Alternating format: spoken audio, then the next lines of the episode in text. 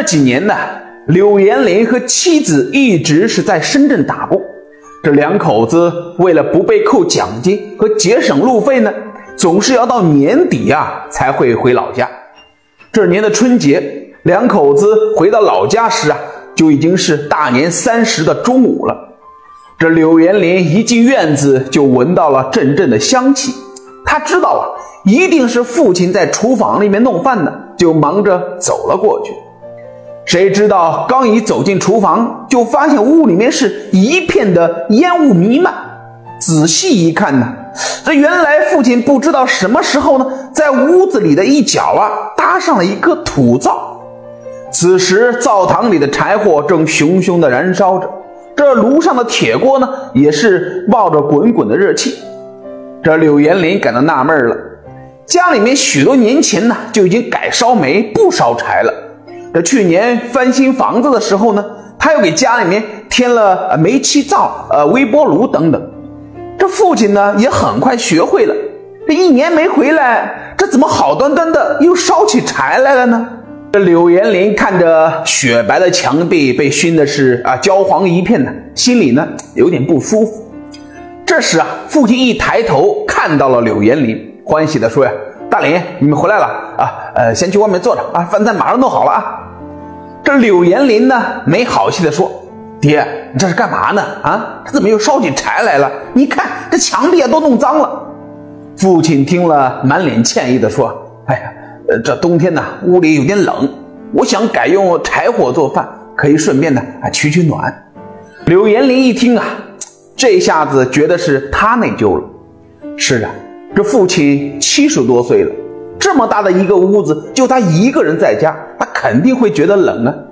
想到这里呀，他鼻子一酸，说道：“爹，是我想的不周到了。吃过饭呢，我就去镇上买空调。”饭后啊，这柳延林立刻是赶到了镇上，买来了空调，马上呢叫人装上。这一家人啊，是开开心心的过了一个年。年后。柳延林和妻子再次离开了家，谁知道这次出去刚几个月，这柳延林呢又接到电话了。父亲说呀，他的腿被烫伤了，现在躺在床上呢是不能走动。柳延林一听就火急火燎的请了假，是急匆匆的往家赶。柳延林回到村子里的时候，忽然感到这熟悉的村庄呢有点陌生，他想了想。明白了，是啊，这以前呢都是过年的时候才回来，这相比过年时候的热闹啊，这今天的村里呢显得是异常的安静。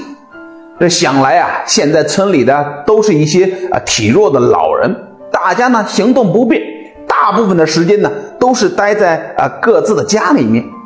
柳延林快步的往家走去。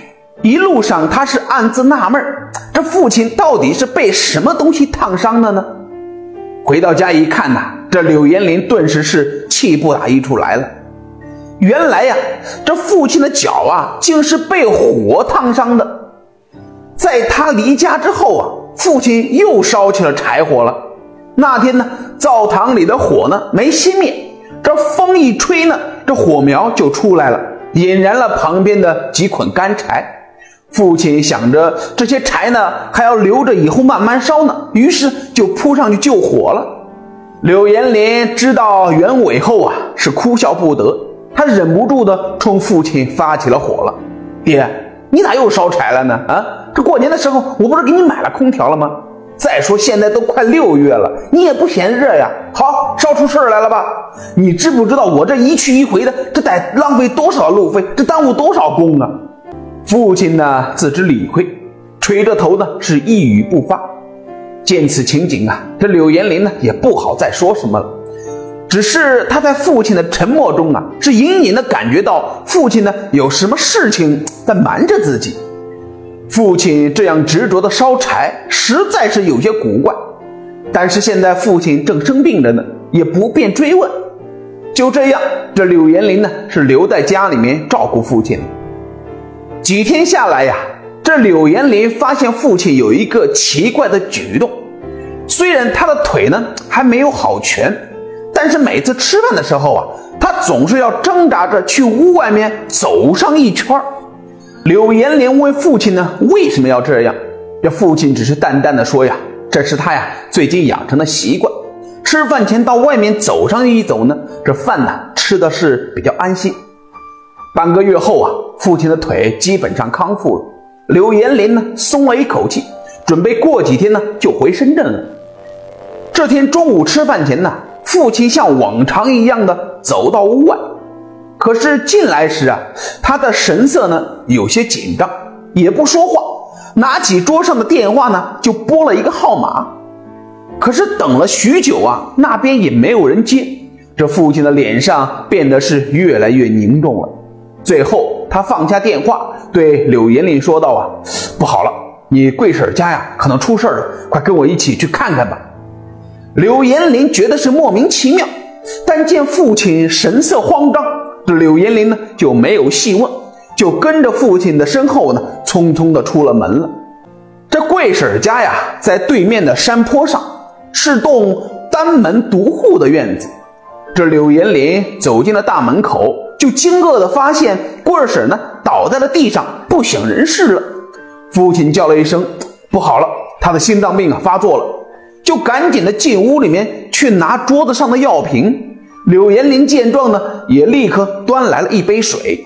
这父亲把药给贵婶灌下，好半天呢，这贵婶才悠悠的醒了过来，只是呢还没有力气说话。柳延龄和父亲就把他扶着啊，在床上躺下了。忙完一切呀，父亲是长长的吁了一口气。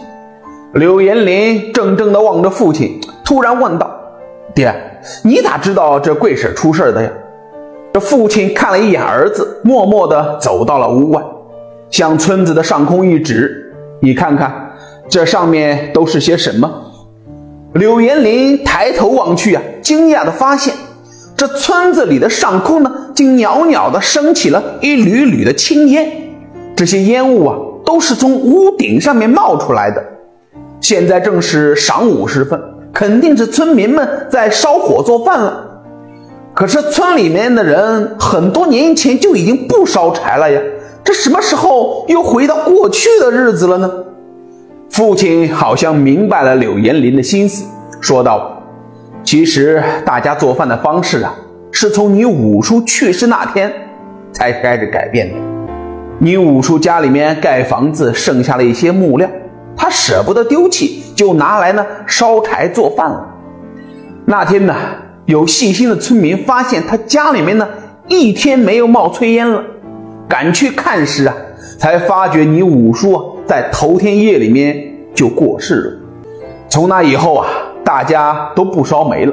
虽然嘴上不说呢，但是彼此都明白这里头的意思。我们这些人呢，谁不是孤身一个人在家呢？谁没个小病小灾的呢？难保这不出个意外。从那天开始啊，我们每天呢都有两件事是必做的：一呢是必须按时的让家里面升起炊烟，不要让别人牵挂；二呢是出门前呢去看看，看看谁家的炊烟还没有升起。这柳延龄在一旁默默的听着，所有的疑云都揭开了。难怪父亲要执着的烧柴，难怪他知道贵婶出事儿。渐渐的呀，这泪水模糊了柳延林的双眼。